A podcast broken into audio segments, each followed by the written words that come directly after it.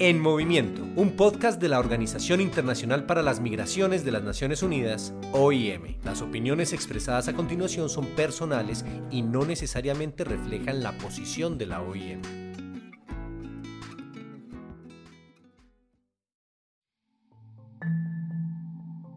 Restricciones como las que hay ahora, yo nunca los he visto. En mi vida de 58 años, nunca he visto algo como esto en cuanto a la historia, eh, dicen que parece algo semejante a lo que pasó en 1918, la pandemia de influenza.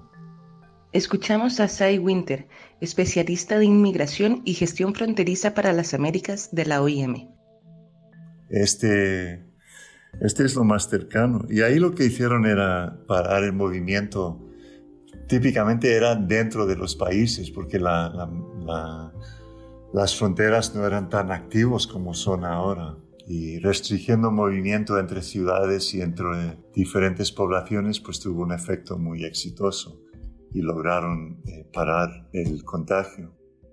A medida que la COVID-19 continúa extendiéndose por todo el mundo, los gobiernos se han movido rápidamente para imponer restricciones de viaje en un esfuerzo por reducir el impacto de la pandemia. Estas restricciones se han aplicado principalmente a los viajes internacionales. Sin embargo, varios países también han implementado prohibiciones estrictas sobre el movimiento interno. Yo soy Ángela Alarcón, encargada de contenidos digitales de la Oficina de la OIM para Centroamérica, Norteamérica y el Caribe y en este episodio exploraremos el impacto y la necesidad de las restricciones de movilidad en el marco de la pandemia de COVID-19. El COVID-19 es una nueva enfermedad que ha sido descubierta recientemente y es ocasionada por un nuevo virus, el SARS-CoV-2, y al ser un virus nuevo, la población carece de inmunidad Escuchamos ahora a Belia Oliva, médica cirujana con una maestría en salud pública y con énfasis en epidemiología y gerencia, quien es punto focal de salud e inmigración en la misión de la OIM en Guatemala. Y esta inmunidad solo se adquiere mediante dos mecanismos, o que uno haya padecido la enfermedad o que exista una vacuna. Al ser un virus nuevo, ninguna de estas dos situaciones se han dado. Por lo tanto, el virus se ha esparcido ante toda la población susceptible, que resulta ser la mayoría de la población mundial. La OMS indica que con la aparición del virus COVID-19 quedan muchas incertidumbres en cuanto a ciertas características epidemiológicas y cero epidemiológicas, que son las relacionadas con la identificación de anticuerpos en la población y de la enfermedad asociada, entre otros. Los estudios para evaluar estas características en diferentes entornos son críticos para promover nuestra comprensión y para obtener información sólida para refinar los modelos de pronóstico y de informar al público sobre medidas de salud. La rápida propagación de la COVID-19 y la falta de una cura o vacuna, por lo menos por ahora, ha obligado a los países a tomar medidas extraordinarias, incluyendo restricciones de movilidad. Al 16 de abril, ¿cuáles son algunas de las restricciones que se han implementado en nuestra región? Sobre las restricciones de movilidad para, para resguardar la salud, eh, Centroamérica, casi todos los países han implementado restricciones de movilidad. Se ha contado con el apoyo casi de todos los sectores para lograr este tema. Eh, estamos iniciando en, la región de, las Américas eh, la curva. Ha iniciado el ascenso de la curva. No estamos todavía en el punto más álgido según la información de la Organización Panamericana de la Salud. Por lo tanto, todavía no podemos hablar de qué tan efectiva pudo ser. Eh, no obstante, eh, hay que recordar que el tema de la restricción de movilidad eh, es algo que a lo largo de los siglos se ha implementado. En el caso del área de medicina, por ejemplo, la cuarentena que la cuarentena es, eh, es un término que se utiliza para describir un aislamiento de personas por un periodo de tiempo, que generalmente era de 40 días, y se implementó en, en Europa, por ejemplo, durante la pandemia de la peste negra eh, en el siglo XIV. La peste negra, también conocida como peste bubónica, es una zoonosis, es decir, una enfermedad que se pasa de los animales a los humanos. En esa época, esto podía ocurrir a través de los lugares donde convivían personas y ratas, como por ejemplo en los graneros. Historiadores médicos indican que la primera cuarentena se realizó en el puerto de Ragusa, quienes no permitían que ingresaran personas a menos que se mantuvieran primero un mes en otro pueblo. Igual eh, con el tema de, cólera. Eh, los barcos se quedaban 40 días en los puertos esperando poder hacer su ingreso para evitar que las personas desembarcaran y promovieran la diseminación de la enfermedad en, en los niveles, a los niveles de los países a los que visitaban. ¿Por qué es importante que se implementen diversas restricciones para combatir la pandemia? La mayor parte de sistemas de salud de América Latina, pero en especial la, a nivel de Centroamérica, a excepción de Costa Rica, no son lo suficientemente robustos. Eh, muchas de estas restricciones, básicamente la de distanciamiento social eh, y la de guardarse en casa, eh, se, están utilizando por una razón. Esto no va a detener que nos enfermemos. Como hablaba al inicio, la mayor parte de nosotros al final de cuentas somos susceptibles. Pero este distanciamiento social ayuda a que el brote de personas no se dé de forma abrupta, de forma tal que exceda las capacidades de respuesta de los servicios de salud porque sabemos que al menos un 20% de todas las personas que se enfermen van a requerir estar en un hospital y de esos un 5% va a necesitar asistencia respiratoria. En todo caso, eh, estas restricciones de movilidad eh, que se han implementado es básicamente para eso, para que sea más lento el proceso de transmisión de la enfermedad en las poblaciones. Las restricciones de movilidad, como apunta Belia, son importantes para ayudar a que el sistema de salud pública no colapse. ¿Qué factores son claves para que las restricciones de movilidad sean efectivas y las personas las cumplan? Creo que uno de los factores claves para que las restricciones de movilidad sean efectivas eh, parten de la idea de poder informar a las personas, a las poblaciones, cuáles son los beneficios de cumplir con este distanciamiento social. La información transparente y genuina eh, es una base fundamental para generar la empatía y la solidaridad que se necesita en este momento para que la aceleración en el número de casos no sea de forma abrupta, sino que al contrario, eh, logremos como sociedad eh, contribuir a aplanar esa curva, es decir, a que la enfermedad se disemine de forma más lenta. Además de la cuarentena, a raíz de la COVID-19, muchos países han implementado otras medidas para disminuir la movilidad de las personas. ¿Qué sabemos de los cierres totales o parciales en fronteras para enfrentar la pandemia? En general, yo diría que lo que los países están haciendo es una simple medida de salud público. Cuando salud público indica que el movimiento de una población tiene que estar restringido, pues lo están haciendo. Y esta restricción claramente va a incluir el movimiento que ocurre transfronterizo o en puntos de llegada, por ejemplo, en aeropuertos o puertos.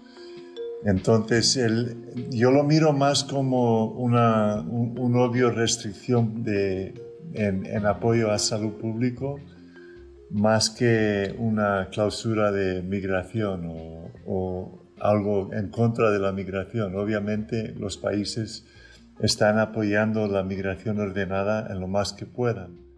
Las restricciones de movilidad, como las cuarentenas y el control en fronteras, son medidas necesarias para ayudar a disminuir la propagación del coronavirus COVID-19. Sin embargo, también conllevan una serie de implicaciones para diferentes grupos de personas, sobre todo los más vulnerables, como las personas migrantes irregulares, entre otros. Las personas no estamos acostumbradas a estar distanciadas socialmente. aunque en este momento es un distanciamiento más físico porque tenemos muchas formas de comunicación que antes no teníamos. Eh, sin embargo, sabemos eh, que hay personas que están teniendo problemas eh, con el, aislamiento o el distanciamiento social, que van desde problemas económicos, porque viven de la economía informal, hasta problemas vinculados a su salud mental o a ser víctimas de violencia basada en género. ante estos desafíos que que genera estar eh, confinado a, la vivienda, los sistemas y los gobiernos deberán de reaccionar de forma inmediata para asegurarle la mejor posibilidad de guardar este distanciamiento social en el periodo que sea necesario. De acuerdo con el Programa de las Naciones Unidas para el Desarrollo, se estima que la crisis de la COVID-19 disparará una recesión económica aún más profunda que la crisis financiera de 2018. La vulnerabilidad en América Latina y el Caribe se exacerba al ser la región con mayores niveles de desigualdad. A nivel psicológico, permanecer en cuarentena o en aislamiento por periodos prolongados de tiempo puede provocar estrés, agotamiento, desapego emocional, irritabilidad insomnio, ansiedad, mayor uso de sustancias, mala concentración y deterioro del desempeño laboral. Y no hay que olvidar que las políticas de aislamiento social y confinamiento en los hogares, aunque necesarias en este contexto, aumentan los factores de riesgo por la incidencia de la violencia basada en género. ¿Qué pasa con las personas migrantes durante esta situación de restricción de movilidad? Si estamos hablando de, migrantes irregulares, personas que eviten inspección migratoria cruzando por puntos ciegos, pues están ah, más que nunca en, una situación de, a, la suerte, que, que, puede ser una situación muy precaria para ellos. también hay políticas de, menos detención que para algunos países significa una devolución casi inmediata a, casi todos los diferentes eh, tipos de, casos. Otros países tienen un proceso de, acogida, pero con recursos muy limitados. Entonces, eh, eh, haciendo una cuarentena, un debido proceso para cada persona que se identifica en el territorio, requiere bastantes recursos y, hay que buscar cómo poner esto en las fronteras. Las consecuencias migratorias por las restricciones de movilidad varían de país en país, pero pueden incluir la prohibición de todas las entradas, incluidas las personas que buscan protección, la limitación de la capacidad de las organizaciones humanitarias para brindar asistencia y servicios urgentes a las poblaciones vulnerables, incluidos los refugiados y los desplazados internos, un creciente temor de que las personas cada vez más desesperadas puedan recurrir a traficantes y algunos incluso puedan caer en manos de tratantes de personas, y trabajadores migrantes varados e incapaces de regresar a casa, además de las interrupciones a los regímenes de visa, que significa que algunos no pueden asumir un nuevo trabajo. ¿Cómo más se ven afectadas las personas migrantes a causa de las restricciones de movilidad? Si se trata de una persona que está migrando por razones económicas, pues es una situación bien, bien temorosa porque las economías a donde van están cerradas y no saben cuándo van a abrir. Um, si tienen recursos para migrar irregularmente y llegar y vivir en sí sin, sin trabajo, eh, pues, pues, es mucho menos precaria. Pero para personas eh, que necesitan trabajar, pues imagínate, eh, tenemos economías casi cerradas por toda la región y estas personas necesitan buscar la vida. Entonces, sí, es bien precaria. Físicamente en las fronteras, el cruce es, es más difícil también porque están más eh, controladas las fronteras. Pero para mí el, reto más importante es eh, la falta de oportunidad económica. Todos los estados tienen la obligación de proteger y promover el derecho a la salud para todas las personas en su territorio, sin discriminación, y los derechos humanos se aplican a todas las personas en situaciones humanitarias. Sin embargo, como vimos, el estatus irregular y los arreglos de alojamiento pueden ser factores inhibitorios para el pleno disfrute de algunos derechos. ¿Qué otras consideraciones hay que tener en cuanto a la atención de personas migrantes en el contexto del brote de la COVID-19 y las restricciones de movilidad? Bueno, en esta región yo pienso que lo, más importante en cuanto a derechos de los migrantes tenemos que destacar es el, acceso a un proceso individual. Es, el reto son eh, los recursos para procesar a, a personas dado esta situación de COVID-19 pero a la misma vez eh, cada individuo necesita, ser necesita una consideración individual del Estado sobre su situación migratoria. Eh, habrá personas que solicitan protección internacional, eh, esas obligaciones no han desaparecido con, con este, esta emergencia que estamos enfrentando. La respuesta de la Organización Internacional para las Migraciones en la atención a la población migrante en el marco de la COVID-19 ha incluido diversas acciones, entre ellas el desarrollo de capacidades para fortalecer la vigilancia de la salud en los puntos de entrada y salida, ejercicio de mapeo de la movilidad de la población para anticipar las necesidades y el Consejo Técnico en cuanto a control fronterizo y diversas políticas. Creo que la política más importante que hemos, hemos hecho eh, es una vocación para que países consideren reducir eh, la política de detención contra migrantes irregulares. Y OIM, junto con, con nuestros socios en Naciones Unidas, recomienda que países consideran eh, eh, alternativas a la detención para migrantes. Ah, en cuanto a consejo técnico, hemos trabajado bastante de cerca con oficiales de control migratorio sobre sus espacios de trabajo y los requisitos que necesitan para, eh, para respaldar su seguridad eh, física, de salud. O sea, cómo no contagiarse y no contagiar. Y estamos eh, desarrollando protocolos con estos oficiales sobre las medidas físicas que se pueden tomar para mitigar el riesgo de, contagio. De momento, las restricciones de movilidad no tienen una fecha definitiva para terminar, o en todo caso van variando de país en país. Si bien el panorama mundial de los próximos meses es complejo de prever, ¿qué podrían esperar las personas migrantes en relación a las restricciones fronterizas? Bueno, yo tengo la impresión de que la movilidad va a empezar dentro de los países, en los barrios, en los pueblos, en las ciudades, y poco a poco saldrán hacia las fronteras y irán abriendo las fronteras dependiendo de la salud pública de, los países de origen y, tránsito. Entonces pienso que la movilidad en cuanto a las fronteras va a ser lo último en relajarse. Hay solo que vigilar lo que está pasando con movilidad doméstico y entender que después de eso pues vendrá movilidad internacional.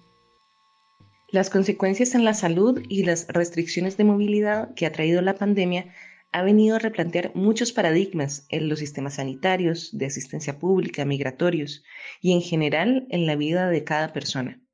¿Es posible prevenir nuevos brotes epidémicos mundiales en el futuro? Y si es así, ¿cómo? Se ha hablado mucho de, a futuro qué se puede hacer para prevenir estos brotes mundiales. Eh, hay varios mecanismos que se han creado, por ejemplo, el Reglamento Sanitario Internacional que nos ayuda a mantener vigilancia sobre los puntos de entrada y poder identificar ciertas enfermedades que son transmisibles para eh, evitar la diseminación. Eh, pero una de las actividades más importantes para poder prevenir este tipo de brotes a futuro es el respeto de la naturaleza. Muchas de estas enfermedades son enfermedades que pasan de los eh, de los animales a los seres humanos porque no estamos respetando las fronteras de los bosques, las fronteras de los ecosistemas y ese desarrollo eh, violento de la economía que no respeta al medio ambiente contribuye a que estas enfermedades se diseminen. Eh, una sociedad más coherente, más consistente, que entienda que estamos en este planeta habitándolo con otro tipo de especies y que nos manejemos con respeto, pues obviamente nos ayudará mucho a, evitar estos nuevos brotes. Aunque habrá otros tipos de enfermedades, otros tipos de, de, origen de enfermedades que también se pueden, se pueden dar. Una población educada, consciente de su salud y de su participación en la construcción de la misma, con gobiernos que privilegien la atención a la salud, robusteciendo los sistemas de salud públicos, con economías que promuevan la reducción de la desigualdad, pues obviamente ayudarán a prevenir eh, nuevos brotes epidémicos. Yo creo que es importante recordar que todo tiene su fin esta situación tendrá su fin y vamos a salir de esto con éxito y con más sabiduría, entendiendo lo que hay que hacer para respaldar y, asegurar salud pública por todo el mundo.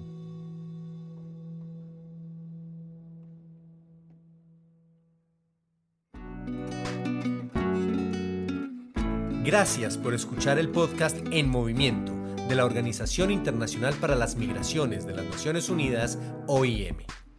Pronto regresaremos con una nueva edición. Para más información sobre migración en Centroamérica, Norteamérica y el Caribe, le invitamos a visitar www.rosanjose.iom.int o a seguirnos en nuestras redes sociales.